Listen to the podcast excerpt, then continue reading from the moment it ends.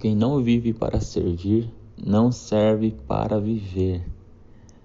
Eu sei, é uma frase um tanto quanto chocante, mas eu quero que ela faça exatamente isso conosco e nos leve a refletir aquilo que Jesus relata lá em Mateus capítulo 25, do verso 31 ao 46, onde aprendemos que aquele que serve o seu próximo, aquele que age com compaixão e misericórdia com o necessitado, aquele que estende a mão, aquele que está ao seu lado, ele faz como se fosse para o próprio Deus. E aquele que assim faz, ouvirá do Senhor: Venham benditos de meu Pai, entrem para o reino dos céus que está preparado para vocês desde a fundação do mundo. Queridos, que a gente entenda, que a gente aprenda que quando nós fazemos, estendemos a mão, quando ajudamos e servimos aqueles pequeninos, aqueles que necessitam, aqueles que estão ao nosso lado e precisam de um amparo, nós fazemos para o próprio Deus. Então de nada vale nós estendemos a nossa mão em adoração ao Senhor se nós não estendemos a mão para aquele que está ao nosso lado necessitado.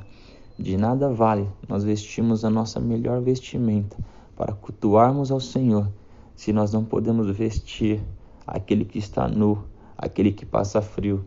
De nada vale nós sermos fortes e saudáveis, nos alimentarmos, se nós não podemos dar de comer, dar de beber para aqueles que estão famintos.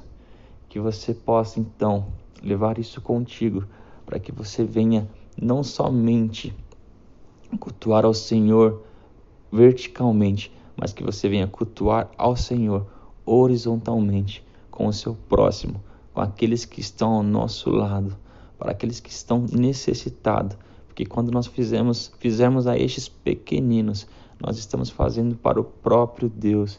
Então ouviremos do Senhor: venham, venham benditos de meu Pai. Então que assim nós possamos ser encorajados edificados e confrontados com essa palavra, que lá está em Mateus capítulo 25, do verso 31 ao 46. E então Jesus nos recompensará na glória.